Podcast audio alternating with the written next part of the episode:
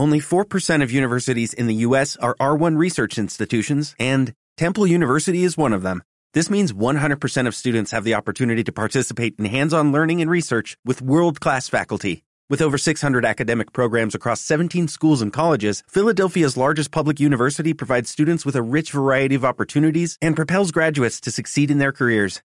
Temple University. Schedule a campus tour today at admissions.temple.edu/visit. Hola, bienvenidos al podcast de la novela 60 metros cuadrados. En este episodio podéis escuchar los comentarios al capítulo 39, que es el último capítulo de la novela. Y este capítulo 39, leído por Sofía Cano, ya está disponible en las diferentes plataformas. Y mi nombre es Miguel Ganzo Mateo, el autor de la novela. Y, y de repente nos hemos plantado en el último capítulo. Bueno, digo de repente un poco en broma, porque ya íbamos viendo que se iba acercando, lo hemos ido avisando también en los comentarios y, tampoco ha sido tan de repente, ¿no? Porque llevamos un año con, con este audiolibro podcast o podcast audiolibro o radionovela, como queramos llamarlo. Y además un año exacto, que el otro día nos dimos cuenta de la casualidad de que el primer capítulo lo, lo publicamos el 20 de octubre del 2020 y todo parece indicar que el, que el último capítulo lo vamos a publicar el 20 de octubre del 2021. Y casualidad por muchos factores, porque algunas semanas no hemos publicado y hemos hecho un salto de dos semanas, porque el tema de las particiones de los capítulos, estos capítulos, capítulos largos, pues ha sido un poco sobre la marcha, viendo, pues, mirando el capítulo, viendo el tiempo que teníamos para grabar, la comunicación con los oyentes. Entonces, pues una serie de confluencias de casualidades han desembocado en que justo es un proyecto que en el que nos hemos estado en el que hemos estado trabajando un año. Y yo no sé muy bien si éramos conscientes de, de la dimensión de, del proyecto cuando nos embarcamos en él hace un año. Un poco sí yo, yo, yo sabía que la novela era muy larga vamos que sí el que la ha escrito y, que llegaba un momento en que los capítulos entraban en una serie de, de caminos secundarios que la cosa se iba a alargar mucho no sé hasta qué punto Sofía, la narradora de la novela, que ha puesto voz a Laura, eh, que se había leído la novela, pero yo no sé hasta qué punto era consciente de, la longitud de, la novela. Bueno, que, que, era larga seguro que lo sabía, pero hasta qué punto era larga, eso tengo mis dudas. Pero, pero bueno, ha sido un proyecto muy chulo, lo hemos disfrutado mucho. Eh, yo por mi parte me ha servido para para volver con mucho detenimiento a, un texto en el que ya de primeras puse mucho detenimiento. Y, ha sido un aprendizaje muy grande eh, en cuanto a, a, observarme como desde fuera en mi cómo me expreso como escritor que, que cuáles son mis mis zonas de confort o mis zonas en las que no me meto mucho qué cosas puedo hacer y no hago, qué cosas hago mucho y a lo mejor me gustaría hacer menos. En fin, un montón de, observaciones que me ha dado tiempo a, ir haciendo en este tiempo. Y, eh, y bueno, así en general, pero también no, no, me quiero liar mucho. Estoy un poco disperso hoy porque claro, es el último comentario. Eh, pero voy a ir un poco al grano también de comentar el último capítulo, como he ido haciendo en todas estas semanas. Capítulo 39 que a Laura se le ha pasado bastante tiempo sin grabar, como últimamente le pasa, que se pone a grabar con la grabadora de Pascuasa Ramos. Y vamos hasta el punto de que es que está a punto de irse de, de Yokmok cuando se pone a grabar este último capítulo. Eh, no sé si a los oyentes os ha pillado de sorpresa. Por un lado, al ver que la novela se está acabando, pues supongo que los oyentes y los lectores eh, estarían esperando algún tipo de desenlace. Entonces tampoco es muy llamativo a lo mejor que justo en este capítulo, que es el último, Laura diga que se va de Yokmok, porque es uno de los posibles desenlaces. Me imagino que es uno de los posibles desenlaces que los lectores y los oyentes habéis tenido en mente. Eh, uno entre otros.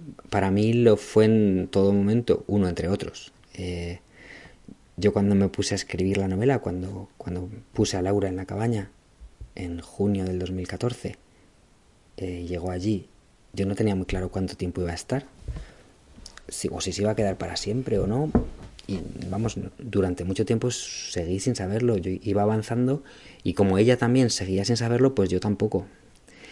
Em, y, me iba haciendo diferentes hipótesis. Hubo un momento, como ya hemos llegado al final, ¿no? Puedo ir comentando mis, mis ideas que tenía yo de otros finales. Yo, hubo un momento bastante largo, más que momento, debería decir una temporada bastante larga, en el que yo pensaba que Laura iba a adoptar a, Mahmoud, el chico afgano. Eh, no sabía si le iba a adoptar, iban a vivir juntos en Yokmok o si le iba a adoptar para irse con él y se iban a ir a España. Em, lo que pasa es que ahí apareció el personaje de, de Magda, la, novia de Mahmoud, apareció el personaje de Anki, la madre de Magda, y, y de repente yo vi que, que el chico Mahmoud pues iba a encajar muy bien con Magda, con Anki y con la comunidad Sami.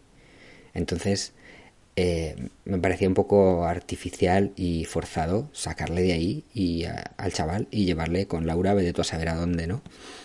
Eh, entonces, por, por, darle un, un, un, siguiente paso a Laura, no iba a fastidiarle a Mahmoud su, su plan de vida. Así que ese plan se me, se me cayó. Eh, y también es que Laura iba por otros caminos, lo que pues sí que Mahmoud ha sido un personaje importante en la novela, eh, han, han, hablado mucho, quizá más de lo que de lo que cuenta Laura, o sí que cuenta que venía a, verle muchas veces y tal, pero, pero no ha tenido quizás el protagonismo que yo pensé que iba a tener. Ha tenido bastante, pero no tanto como yo pensaba que iba a tener. Eh, entonces, pues yo estaba un poco sin saberlo dónde, hacia dónde iba a ir Laura. Y claro, es que tampoco estaba mal no saberlo, porque como Laura no lo sabía, pues estábamos en, armonía, ella y yo.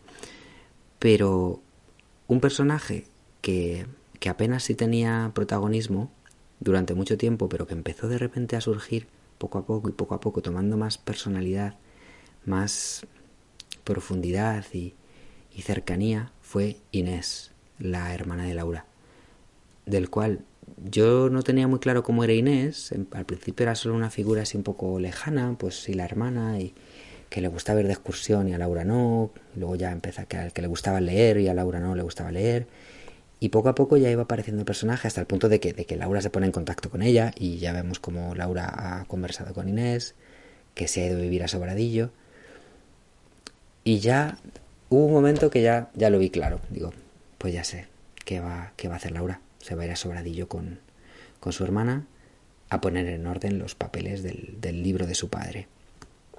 Eh, pues juntas, ya me las imagino las dos, la Inés y Laura, trabajando en ello. Eh, pues quizá, a lo mejor Laura con un poco más de tiempo, porque no tiene, no, no, no, no acaba de ser madre y tiene más tiempo. De hecho, puede seguir sin trabajar con su, con su plan de vida de, de vivir de las rentas del alquiler. Y, y bueno, pues, pues a sobradillo que se va Laura. Eh, otra cosa que, que, que, no sé exactamente cuándo se me ocurrió, pero que, que me dio mucha tranquilidad, fue la, la aparición de Miguel. Este personaje que, que como supongo que, que muchos habréis sospechado, soy yo mismo, el autor de la novela. Y, digo que me dio tranquilidad porque yo tenía un problema, sí que a lo mejor me lo monté yo a mí mismo el problema, pero era como cómo justificar que la novela existiese como novela. Es decir, Laura hace sus monólogos en, en una grabadora, está en Jokmok. Y, y cómo esos monólogos han terminado en, en un papel que tienen los lectores delante suyo, o en este caso ahora en un audiolibro que, que los oyentes habéis escuchado. Entonces, digo que quizá me hacía yo el problema a mí mismo porque en la mayoría de los de las novelas, que al menos de las que he leído yo, de dónde sale la narración que el lector lee no está explicado de ninguna manera. Es decir, hay una historia que se cuenta y está un poco en el, en el contrato no escrito entre lector y escritor que uno no se pregunta de dónde sale el, el texto que uno lee. El texto está ahí, la historia está ahí y uno la lee con más o menos em, entusiasmo. Pero yo no sé por qué en esta novela me apetecía que estuviese justificado. Es decir, que hubiese una explicación medianamente verosímil de cómo es que este texto, estos monólogos de Laura, hubiesen aparecido de repente en papel y pudiesen ser leídos por, por los lectores. Entonces, pues eso, no sé cómo se me ocurrió, pero de repente pensé, digo, pues ya está, me voy yo allí, el, autor, a Yokmok, y lo recibo de mano de Laura. Y, em, y, me, y me, relajó mucho porque encontré una, pues es una explicación posible que más que a lo mejor verosímil es, un guiño, ¿no? Porque no sé cuánto de verosímil tiene que una persona le dé así todas sus grabaciones tan íntimas al primero que pasa por allí. Aparte del hecho de que de que unos monólogos puros y duros no estarían tan articulados como, como lo están los de Laura. Porque uno cuando habla así a bote pronto, como por ejemplo yo estoy haciendo ahora mismo, pues las construcciones de las frases, eh, mira, acabo de hacer yo un E, pues hay habría muchas cosas así. Pero bueno, también podría ser verosímil que este escritor Miguel recibió los monólogos de Laura así en bruto y los pulió un poco y los ordenó y los ha publicado. Eh, en ese sentido me tranquilizaba, pues eso, tener una, explicación medianamente verosímil. Y luego otra cosa que me empezó a dar mucho relax y que me parecía muy simpática es que después de pasar tanto tiempo con estos personajes, con Gunnar, con Niklas, con Mahmoud, con Rebeca, con Eva, bueno, con, pues con todos, eh, pues que con San Antonio, pero bueno, San Antonio estaba más en el mundo de la imaginación, ¿no? o de los sueños. Pero los personajes reales para Laura, eh, pues me, hacía ilusión que, que, que, la persona que se fuese a quedar a vivir allí y de alguna manera eh, heredar a todos esos personajes y la cabaña en concreto, porque es que el Miguel se va a quedar a vivir en la misma cabaña que Laura, pues fuese a ser yo mismo. Es decir, bueno, Laura se va a seguir con su vida, pero me quedo yo. Me quedo yo en mi mundo imaginario. Y, y la verdad que me, de alguna manera una parte de mí se ha quedado allí, que quizás se hubiese quedado allí igualmente, aunque yo no me hubiese puesto a mí mismo como personaje a ir a recibir las grabaciones. Una parte de mí se habría quedado siempre en Jokmok, pues por haber estado tan implicado emocionalmente en esta novela. Pero es posible que el, sentimiento sea aún más acentuado por la razón esta de que el, Miguel, el personaje, se ha quedado a vivir allí. O por lo menos se quedó a vivir allí con el propósito de escribir esa novela que nunca tenía tiempo para escribir. Y, y nada, pues me lo pasé muy bien, la verdad, escribiendo este capítulo y esa aparición de Miguel. Luego una cosa que quería mencionar, que no que no lo hemos en el audiolibro, hay una nota al pie en, en la novela en papel, que no, no, aparece en el audiolibro leído por Sofía, es que mm, esas canciones que, que Miguel, que, se, que Laura menciona, que Miguel estuvo escribiendo en la cabaña en ese fin de semana que se quedó allí y que Laura se fue a una, a una rave en las montañas con Niklas y con Rebeca y con Eva, con su, con su pandy, pues Miguel iba a ir a la rave, pero al final decidió que se quedaba en la cabaña, que, que le apetecía estar allí él solo, y estuvo escribiendo unas canciones que quería llamar Made in. Y bueno, estas canciones existen, son, son canciones que, que yo he... Mm, que los que han venido a presentaciones de mis novelas que hice en varios sitios, pues en el 2018 y el 2019, las habéis escuchado en las diferentes presentaciones y que, y que están grabadas, una grabación muy casera, pero bueno, ahí está, eh, que están grabadas y que se puede acceder a ellas a través de un link que hay en la novela en papel, o simplemente yendo a mi página web, miguelganzomateo.com, y en la parte de 60 metros cuadrados se puede ver el, dónde está el, link a las canciones de la novela, que se llama Made in Jokmok. Y son, si no recuerdo mal, ocho canciones eh, en español, en inglés y una en sueco.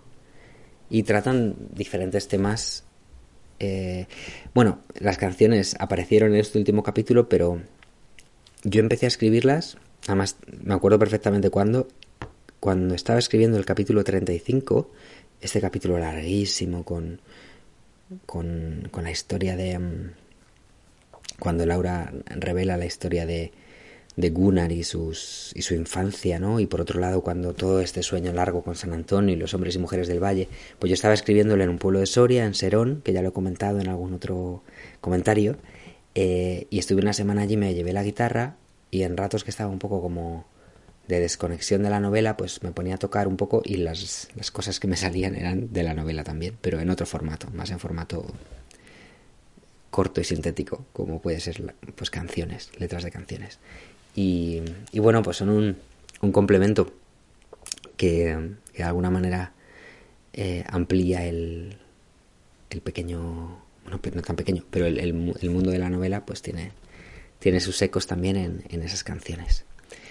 Y madre mía, me estoy yendo por las ramas. Son 80 cosas, como es el último comentario, yo creo que me da me da pena terminar de hablar porque entonces se termina, ¿no? Es quizá un poco como, como Laura cuando estaba grabando este último, este último monólogo, que le daba vértigo el, el final.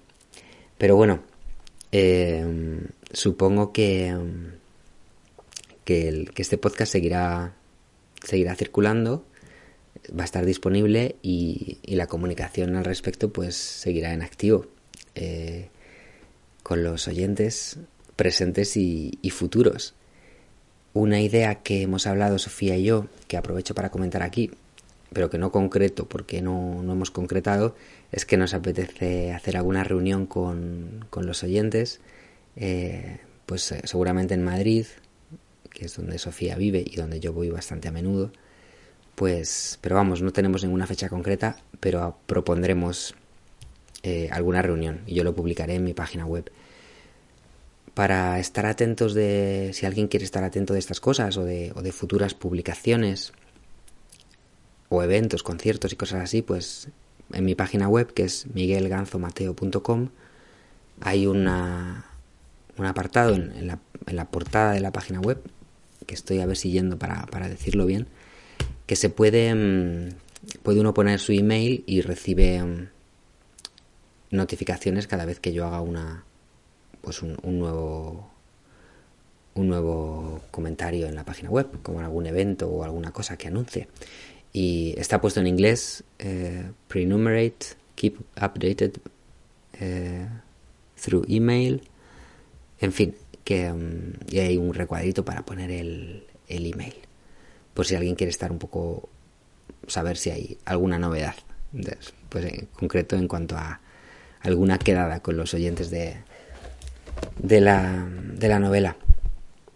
Eh, ¿Qué más quería comentar? Ah, sí, una cosa que quería comentar también es que um, ya dentro de muy poco, en un par de meses, va a estar disponible mi, mi próxima novela, que se llama Autoría Compartida y que, um, que se desarrolla también en Suecia y en España. En este caso se desarrolla en Madrid y en Lund, la ciudad al sur de Suecia donde he vivido muchos años y donde todavía pues trabajo, voy diariamente allí, una ciudad universitaria.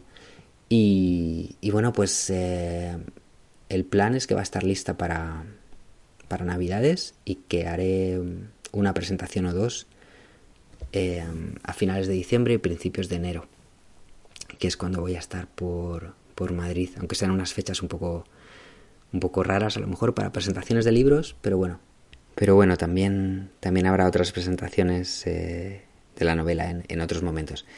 Y volviendo a, este audiolibro, a 60 metros cuadrados, eh, pues no queríamos eh, despedirnos sin agradeceros otra vez un montón a todos los que nos habéis hecho donaciones en, en nuestra página de Funded by Me para, para participar en, en la financiación de este audiolibro que de hecho todavía no está terminado como proyecto, porque bueno, hemos terminado con el podcast, eh, que han sido los capítulos leídos por Sofía y mis comentarios, pero mm, el siguiente paso va a ser eh, convertirlo en un, en un audiolibro como tal, es decir, con sus capítulos que pueda ser eh, en las plataformas de audiolibros, intentar que esté disponible en, en, diferentes plataformas, que pueda ser comprado en, como audiolibro entero, ¿no? como todo el, eh, no solo como un podcast, sino lo que es un audiolibro. Que los que tengáis eh, Audible o Storytel o otras plataformas de,